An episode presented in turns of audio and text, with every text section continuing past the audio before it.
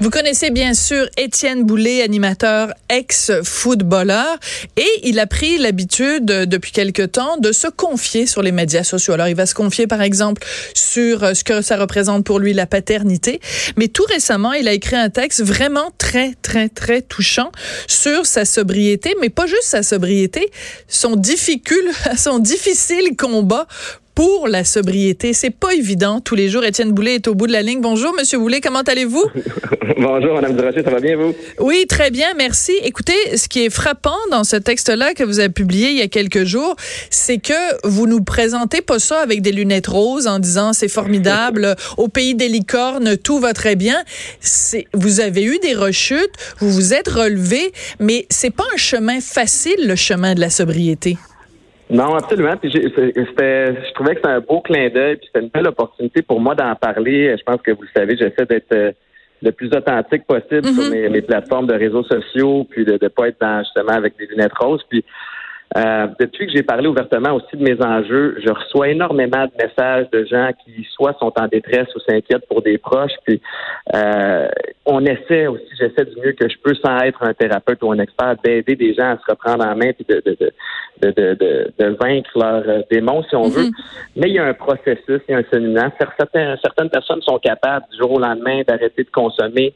Euh, mais la plupart vont rechuter. Puis malheureusement, ça fait partie du processus. Donc, le fait d'en parler, mm. pour moi, c'était un peu pour dédramatiser la situation. Puis je me suis dit, il y a peut-être quelqu'un à quelque part qui euh, qui s'est replanté euh, ou qui mm. est déçu, qui a honte d'avoir rejeté, puis qui va réaliser que, hey, c'est pas grave, on se retrousse les manches et on, continue. Puis à l'inverse, je me suis dit, il y a peut-être des membres de la famille ou de l'entourage de quelqu'un qui vont dire, bon, ben, c'est pas euh, la fin du monde. On, ne le souhaite pas pour personne, mais il faut continuer d'encourager les gens à se reprendre en main. C'est un, il y a du essai-erreur, en fait. C'est ça que je voulais essayer d'expliquer aux gens. Et aussi, il faut arrêter de percevoir ça comme un échec parce que c'est un, quand vous dites que c'est un processus, c'est pas la même chose que de dire c'est un échec parce que quand quelqu'un fait une rechute, l'entourage peut dire ben coudon, il euh, y a pas de volonté, il y a pas de discipline, reprends-toi en main. Alors que si on voit ça de façon beaucoup plus large en se disant ben c'est une des étapes dans le processus, ben tout d'un coup le regard change complètement. absolument. Puis tu sais, ce qu'il faut comprendre aussi, c'est que dans toute situation euh, négatives, des situations plates comme une rechute, c'est aussi une occasion de repartir plus mhm. intelligemment. Donc, ah, au, lieu d'utiliser, au lieu d'utiliser cette situation-là pour se taper sa tête et avoir honte, c'est il faut, puis ça c'est pas c'est pas facile à faire, mais il faut, faut être capable d'analyser ce qui s'est passé puis l'utiliser comme une expérience à ne plus refaire. Ouais. Euh, donc, dans ce sens-là, pour moi d'avoir rechuté. Maintenant, bon, j'approche trois ans de sobriété, puis ça sera jamais gagné. Et, et, aussi tant et aussi longtemps que je réalise qu'il faut, faut que c'est à recommencer, puis c'est à nourrir à tous les jours, ça va bien aller. Le jour où je pense que je suis rendu, ça ira pas bien. Mais le fait d'avoir rechuté, j'ai plus honte de ça. Hmm. Euh, au contraire, je trouve que c'est un atout extraordinaire. À, tant aussi longtemps que je me souviens que je veux plus retourner là. Oui, c'est ça. Parce qu'il y a quelques temps, ben, il y a quelques jours seulement, j'ai reçu Michel Courtemanche à l'émission parce que justement, lui, comme vous, sur les médias sociaux, avait dit, ben, moi, je suis super content, ça fait 20 ans. Puis lui, il a été, non, mais c'est incroyable parce qu'il disait, il nous l'a dit en nom, il dit, au, au début, je pensais même pas tenir 20 minutes. Fait quand tu dis, ça fait 20 ans, puis je dis pas ça pour comparer, mais juste pour dire à quel point l'expérience est personnelle. Il y en a qui arrivent du jour au lendemain à dire, j'y toucherai plus, puis il y en a d'autres pour qui le processus, justement, est plus compliqué.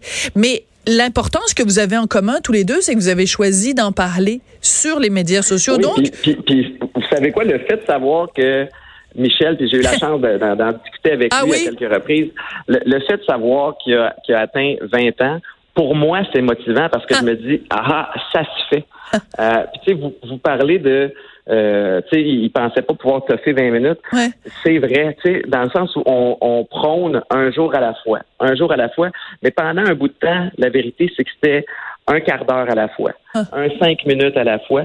Puis c'est en accumulant tous ces petits moments-là que tu commences à réaliser que, waouh, la vie est pas mal mieux sans tout le trouble que, que je me donnais. Puis l'autre raison pour laquelle je l'ai partagé euh, il y a quelques jours, cette publication-là, c'était pour, euh, tu sais, depuis que je me suis repris en main, des fois, j'ai l'impression que les gens pensent que c'est facile. Puis je veux qu'ils comprennent que dans toutes choses qui valent la peine, il y a du travail, il y a de l'effort, puis il y a eu des difficultés, puis c'est facile de montrer le après. Regardez-moi aujourd'hui, tout va bien, fait comme moi, mais c'est pas ça que je veux être. Je veux que les gens comprennent que la réalité est tout autre. J'ai eu de la difficulté, j'ai eu des relations à rebâtir, j'ai écorché du monde, j'ai perdu des amis dans ce processus-là. Hmm. Puis ultimement, c'est bien correct. Fait, que les gens comprennent que euh, c'est pas facile, mais, mais maudit que ça va valoir la peine. Oui. Puis en même temps, j'imagine qu'à l'arrière de la tête, vous avez aussi l'idée, il faut pas non plus que je présente un portrait trop euh, que j'effraie les gens en disant mon Dieu, c'est terrible, c'est difficile, c'est effrayant, on est d'une minute à l'autre, on a le goût de faire une de, de recommencer à boire ou de prendre d'autres substances parce que vous voulez pas non plus décourager les gens. Donc c'est comme un équilibre entre dire la vérité puis parler en effet des moments plus difficiles, mais sans non plus faire peur au monde. Là. Ben oui, c'est une espèce de c'est un équilibre entre euh, entre c'est ça, dire la réalité puis inspirer puis continuer à les motiver aussi en même temps. Parce que la vérité c'est que euh, ma vie est pas parfaite aujourd'hui, mais je me casse pas mal moins la tête qu'il y a quelques années. Et là au contraire, j'ai toute la tête pour gérer les situations qui viennent à moi. Mais quand vous disiez, parce que vous l'avez dit tout à l'heure, vous avez dit, je, je, regarde tout le trouble que je me donnais. C'est quoi? C'est que c'est compliqué à gérer la vie de quelqu'un qui, qui a des dépendances. C'est de trouver des excuses, des mensonges et tout ça. C'est ça qui est dur à gérer? Et, entre autres, tu sais, bon, évidemment, la substance que tu consommes, que ce soit l'alcool, la drogue, peu importe, affecte ton raisonnement, ton jugement. Mm-hmm. Donc, tu vas commencer à avoir honte de certains gestes que tu poses. Euh, tu vas te présenter dans des états qui sont pas euh, qui sont pas glorieux. Mm. Euh, t'es pas aussi performant que tu devrais l'être. T'es pas aussi impliqué avec ta famille que tu voudrais l'être. Donc tu as honte de tout ça. Euh, c'est un mix. Et, donc quand puis en plus de ça, tu veux le cacher. Et ça en soi, c'est mm. extrêmement lourd à porter. C'est beaucoup d'efforts de faire semblant que tu vas bien, d'essayer de convaincre les gens que, que tu n'en as pas de problème. Donc, à un moment donné, il faut que tu lâches prise, il faut que tu abdiques, que tu baisses les bras. Puis le jour où j'ai été épuisé, puis tanné d'être fake, d'être euh, d'être fourni, hmm. ben, c'est le jour où j'ai vraiment, je me suis repris en main parce que la vérité, c'est que dans la période où j'ai réalisé que j'avais un problème de consommation puis qu'il fallait que ça change, euh, il y a des moments où je suis. Les premières thérapies que j'ai faites, là, je les ai faites pour acheter la paix avec ma famille, pour ne pas perdre de, job ah, oui. pour me dire ben, ben regarde, je vais prouver aux gens que, euh, que je me prends en main, ça va euh, ça va acheter la paix puis je vais je vais bien paraître. Donc j'y allais pas pour les bonnes raisons, puis évidemment ça a donné le résultat que ça a donné. Ben non, puis vous le faisiez pas avec conviction, qui est quand même le point de départ d'une thérapie euh, efficace et, et qui produit des résultats, c'est qu'il faut il faut y croire. Ben oui, c'est ça exactement. Oui, euh, non, c'est parce que je pensais, je voulais, je voulais pas vous interrompre. Je pensais que vous alliez continuer. Ah, non, non? Mais, non, mais écoutez, je, je pense qu'on dit, on dit la même chose. Il faut, faut vouloir le faire pour soi d'abord et avant tout, avant de vouloir le faire pour les autres. Oui, mais en même temps, vous avez parlé tout à l'heure de la famille, puis on sait que bon, vous vous aviez des enfants, mais vous en avez eu euh, une autre euh, cette euh, cette année, la petite Livia, votre troisième enfant, elle est née le 21 août.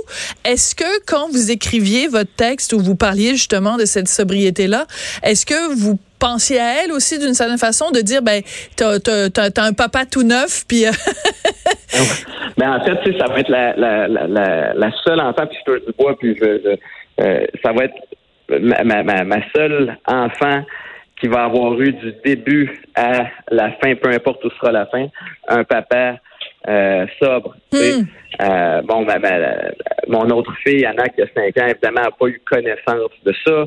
Euh, mais mais c'est quand même une petite fierté pour moi de me dire, bon, ben, hmm. elle, elle vient de naître dans une situation qui est optimale. Tu sais, évidemment, nos enfants, c'est la chose la plus pure, la plus vraie. Hmm. Puis c'est la chose qui nous motive le plus à devenir la personne qu'on veut être, tu pour être un bon exemple pour eux. Fait, euh, fait que je suis bien, bien fier. C'est tout récent, petit bébé tout neuf, ça fait trois semaines hier, puis, puis ça aussi, c'est ultra motivant. Là. Oui, mais c'est aussi, j'adore ça, puis c'est très touchant quand vous dites ça va être la, seule de mes enfants qui, depuis le début, aura connu un papa sobre, mais du début jusqu'à la fin. Donc c'est comme si vous donniez un engagement aussi à vous-même en vous disant, ben toute la vie de cette petite Livia, il faut que je reste sobre pour, pour rester le papa que je suis pour elle en ce moment.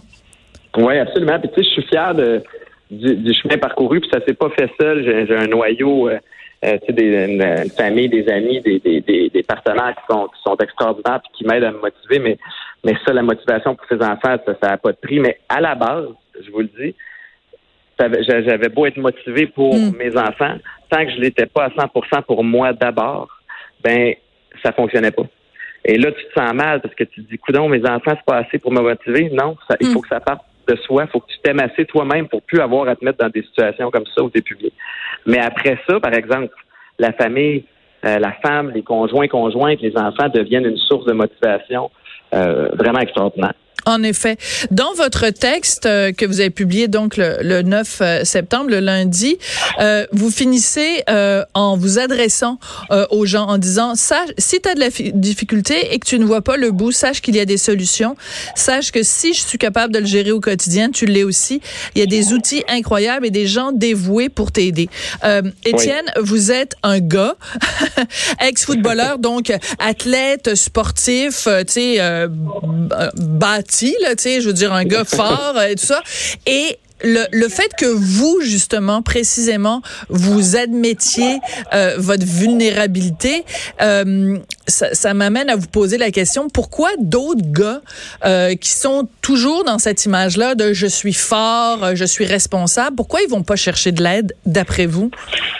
Ah, c'est une très bonne question. En fait, on, je, pense à la génération de mon père. Mm. un gars ne devait pas parler beaucoup de ses émotions, un gars devait garder ça à l'intérieur. on associait la force à, être discret sur ses enjeux. On était aussi beaucoup par le passé. Tu sais, je repense même à, ma mère par moment, qui, qui j'ai une mère extraordinaire, mais qui, tu sais, qui c'était souvent bon, mais qu'est-ce que les voisins vont penser hein? de, de, de telle situation, alors que L'important, c'est pas ce que les gens vont penser de l'extérieur. L'important, c'est d'être bien de l'intérieur. Tellement. Moi, la raison pour laquelle je, véhicule le message, il y a, je vous l'admets, là, je vous dis un petit secret aujourd'hui, il y a un petit côté égoïste où ça fait en sorte que je m'aide moi en, vous parlant aujourd'hui, en, en, redonnant ce message-là. Mais pour le restant de la journée, je vais être gonflé à bloc parce que je me suis rappelé pendant une couple de minutes d'où je viens, d'où je veux pas retourner. Hmm. Puis l'autre chose aussi, c'est que je le sais parce que bon, je l'ai testé depuis plusieurs années, depuis quelques années, depuis que j'en parle. Je sais que ce message-là résonne aux oreilles de plusieurs personnes. Et ça, en soi, ça me responsabilise aussi un peu. Je ne deviens pas thérapeute, je serais pas équipé pour le faire.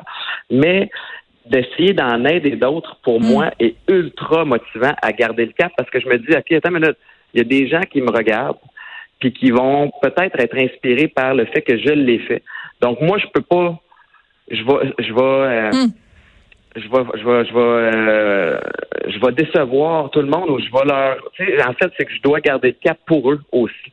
Fait que ça me motive à, à, à continuer dans ce sens-là. Oui, non, je comprends très bien. Puis en même temps, faut pas non plus que ça devienne une pression, parce que si vous avez l'impression que le Québec au complet vous observe quand vous passez devant un bar, puis que les gens sont là, bon, il va-tu rentrer, il rentrera pas, ou que, tu sais, je veux dire, les gens vous regardez dans votre euh, dans votre panier d'épicerie quand vous allez au IGA pour voir s'il y a pas euh, une petite canette de bière. Tu sais, faut, faut faut aussi que vous puissiez vivre votre vie, Étienne. Là, vous êtes pas, vous avez pas à porter sur vos épaules le poids de tous les euh, de tous les gens qui ont une dépendance au Québec. Là, faut pas non plus que vous en mettiez trop sur les épaules.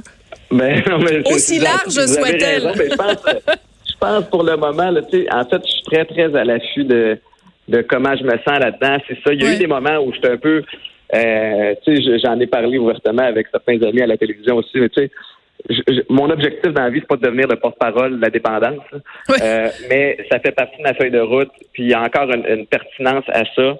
Euh, mais tu sais, auparavant, j'étais connu parce que à cause de mes prouesses sur le terrain. Là, présentement, je suis connu parce que je me suis repris en main. Puis c'est tant mieux. Ça va toujours faire partie de qui je suis. Je vais toujours être capable d'en parler, mais je suis prêt aussi à, aller de l'avant avec d'autres projets. Là. Ouais. Alors, je disais tout à l'heure que donc régulièrement, quand même, sur les médias sociaux, vous vous parlez de choses de choses personnelles. Et bon, évidemment, on parle de ce texte-là sur la sobriété, mais il y a quelque temps, vous aviez écrit un texte justement sur euh, la paternité. Euh, et euh, je veux juste en lire un petit extrait, si vous êtes d'accord, Étienne. Ben, de toute façon, vous l'avez mis, vous l'avez rendu public, alors ce serait bien drôle qu'aujourd'hui. Bon, alors vous disiez, la vérité, c'est que des fois, c'est pas facile de prendre sa place comme papa. Personnellement, j'ai eu de la difficulté à le faire. Il y a huit ans, j'en paye encore le prix. Éventuellement, tu finis par réaliser que devenir parent, comme n'importe quoi dans la vie, c'est du essai-erreur. Ça m'a frappé parce que essai-erreur, c'est exactement ce dont vous nous parliez tout à l'heure par rapport à, à la sobriété. Donc, c'est aussi de dire, ben, on, euh, nous les gars, on n'est pas parfait, on est vulnérable, puis euh, c'est ça vient pas avec un manuel d'instruction cette affaire-là de devenir père. C'est euh, on fait des erreurs, puis on qu'est-ce qu'on fait après? On se relève les manches, puis on essaye de s'améliorer. Je trouvais qu'il y avait vraiment un parallèle entre ces deux textes-là. Ah ben il y en a un absolument. Tu sais, puis au, niveau de la paternité, je peux je peux amener quelques détails de plus. Tu sais, dans le fond, la première fois que je suis devenu papa euh, tu es tellement excité de, de, de par rapport à ça, tu es à la fois effrayé parce qu'il n'y a pas de manuel d'instruction, puis tu es à la fois excité. Puis là, tu te promets que tu vas devenir, tu vas être le père parfait, que tu vas faire ci, que tu vas être à la fois là pour ta conjointe, que tu vas être là pour les enfants, que tu vas être capable d'avoir l'équilibre, puis de mm. jongler avec la vie familiale, la vie de couple, la vie euh, professionnelle. Puis le jour où tu n'y arrives pas, ben, dans mon cas, tu es bien déçu, puis tu honte de toi. Alors, quand euh, Maïka est retombée enceinte en, en 2014, euh, puis qu'on a on, a accueilli notre Titana euh, au monde, je me suis dit, OK, là, on va baisser les standards un peu. Là. Puis la base, l'essentiel, dans le fond, là, c'est que mes enfants manquent jamais d'amour. Ouais. Puis que mes enfants, que je sois présent pour eux au quotidien. À partir du moment où j'ai ces deux points-là que je peux mm. faire à la fin de chaque jour, check, mais le reste, ça s'apprend. Puis le reste, tu sais, au niveau, bon, je, je, vais être patient avec mes enfants puis leur enseigner toutes les tu sais on va se dire d'une journée à l'autre je, suis pas le papa parfait là tu sais ça va souvent ma patience va être étroitement liée à mon niveau de sommeil et d'énergie. En effet je connais ça. oui c'est ça fait mais l'amour est là je mm. suis présent pour le reste ça se pratique puis c'est bien correct mais moi, je pense que vous devriez appliquer euh, une, une règle que les femmes appliquent, enfin que beaucoup de femmes appliquent, c'est le 80-20. Tu sais, à 80% si on a réussi notre job, c'est correct. On se donne une marge d'erreur de 20% où on est euh, impatient, où euh, le, les lunchs sont tout croches, les soupers sont tout croches, la maison est à l'envers. Tu sais, c'est comme si on est à 80 si on a une note de 80 c'est correct, on peut donner une petite tape ah sur l'épaule. C'est très acceptable. Hein? Moi, je pense que ça devrait être la, la, note de passage là pour les pour les parents. Puis moi, je me je me répète aussi souvent que regarde, est-ce que à la fin de la journée, est-ce que j'ai fait de mon mieux? Mon mieux n'est pas parfait, mais est-ce que j'ai fait de mon mieux? Puis c'est quelque chose que je répète aussi souvent à mon fils qui euh, qui trouve parfois que je suis la pire mère sur terre parfois ah aussi la meilleure. Comme, comme, tous les ben oui, comme tout le monde. Mais je lui dis toujours, écoute, je fais de mon mieux. Est-ce que c'est parfait? Non, mais j'ai fait de mon mieux. Alors, c'est là-dessus qu'on va se quitter. Étienne, merci beaucoup. Puis continuez euh, à nous tenir euh, au courant. Continuez à, à, vous livrer comme ça. Moi, j'adore ça. Euh, des hommes qui prennent la parole et qui nous parlent de leur, de leur force et de leur faiblesse, parce que c'est ça qui fait un être humain complet. Ça a été un plaisir de vous parler. Ben, le plaisir est réciproque. Merci beaucoup. Merci beaucoup, Étienne Boulay. Donc, vous pourrez aller voir euh, sur ses médias sociaux ce texte vraiment très touchant sur euh, sa bataille gagnée euh, avec pour la sobriété, non pas avec parce qu'il se bat pas avec la sobriété, mais c'est un chemin qu'il a qu'il a pris et qu'il arrive à maintenir en ce moment. Après la pause, donc cette entrevue que je vous avais promise avec maître Jean-Pierre Ménard, avocat spécialisé dans la défense des droits des patients, et sa cliente Nicole Gladu.